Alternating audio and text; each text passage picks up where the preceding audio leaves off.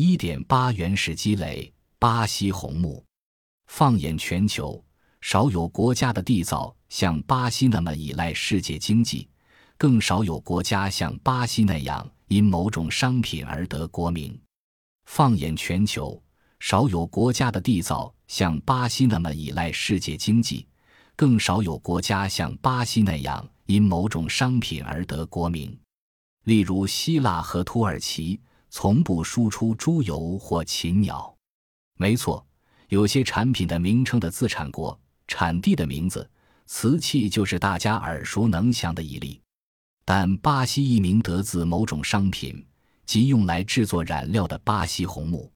在这个遥远的次大陆上，巴西红木首先吸引到欧洲人的注意，但它的贸易融景短暂，且开采不易。不易的原因在于，这种高大的染料木长在湿热的热带丛林里。欲开采出来的，将它砍掉，运到沿海地区，这当然需要工人。欧洲人未曾到热带地区做过这种苦活，自然想到招募当地人代劳，但他们发现难以说动当地人替他们工作。一五零零年时，巴西可能有多达六百万的人口，且集中居住在沿海和河川附近，但当地男人没有辛勤工作的传统。女人又做不来砍树、拖运原木的工作。葡萄牙人所遇见的半游牧民族图皮人，生计大部分来自狩猎、捕鱼、采集，农业活动原始，农活靠女人，劳力几无分化，资本也没有累积。图皮人非常落后，没有缴税或替他人工作这回事，没有阶级划分，自给自足的图皮社会。也少有贸易活动，只制造简单工艺品自用。在部分印第安人眼中，贸易更像是竞技而非专门行业。一五五零年代走访巴西的法国胡格诺派教徒勒西，记载了凶猛哥塔卡人诡异至极的交易活动。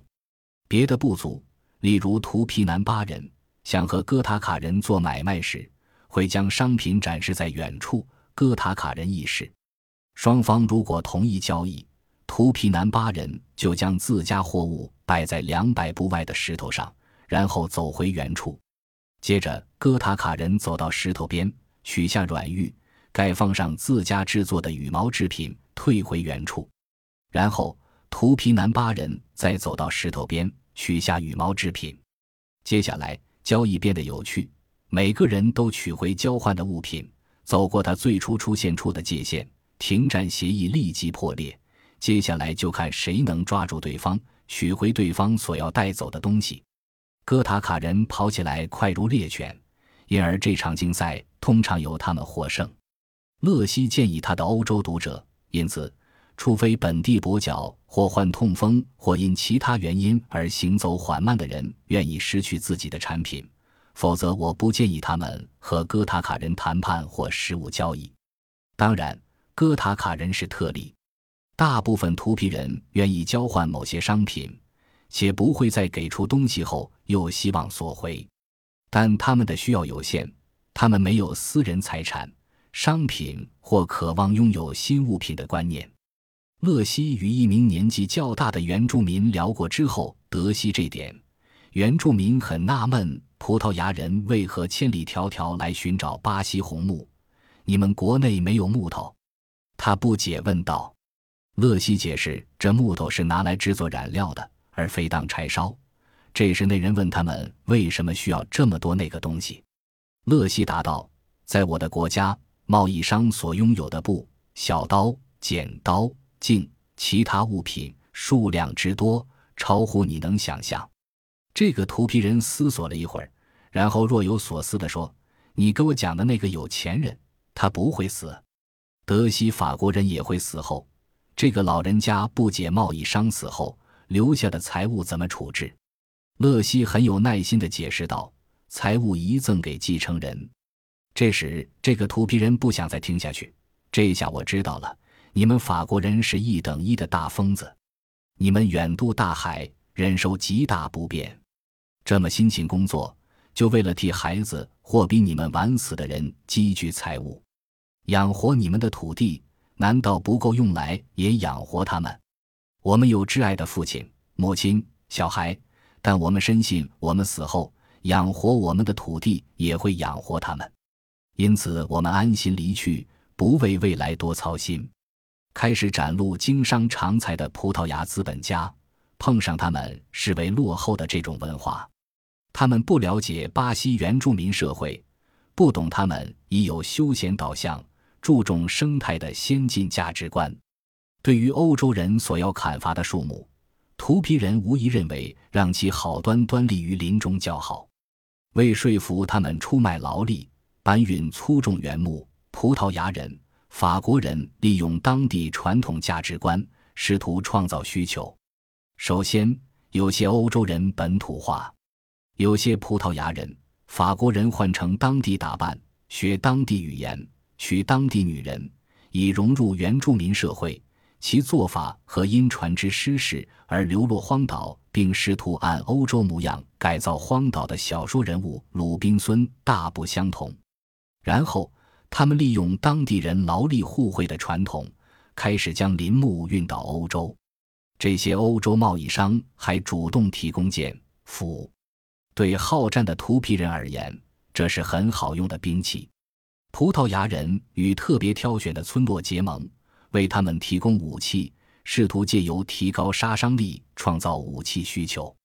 得到葡萄牙人武装的村落，让敌对村落感到威胁。法国人接着极力用这威胁说服敌对村落与之结盟，于是因为追求染料木，欧洲的战争重陷于南半球这偏远的热带丛林里。但欧洲人无法让巴西人理解积聚财物和私有财产的观念。韩敏就记述了某耶稣会教士的抱怨，这位教士不以为然说道：“图皮人有满屋子的金属工具。”原来不知一顾，因没有斧头开辟田地而总是在饿死边缘的印第安人，如今想要多少工具，田地就有多少，吃喝不停。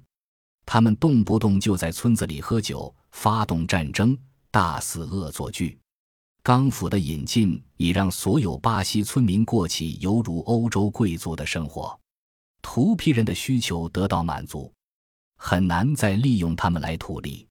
葡萄牙人了解，如果不想只求族夫所需，不想只求温饱、生活稳当，换句话说，如果想得到资金，他们就得另辟劳力来源。图皮人劳力市场的规则对原住民太有利。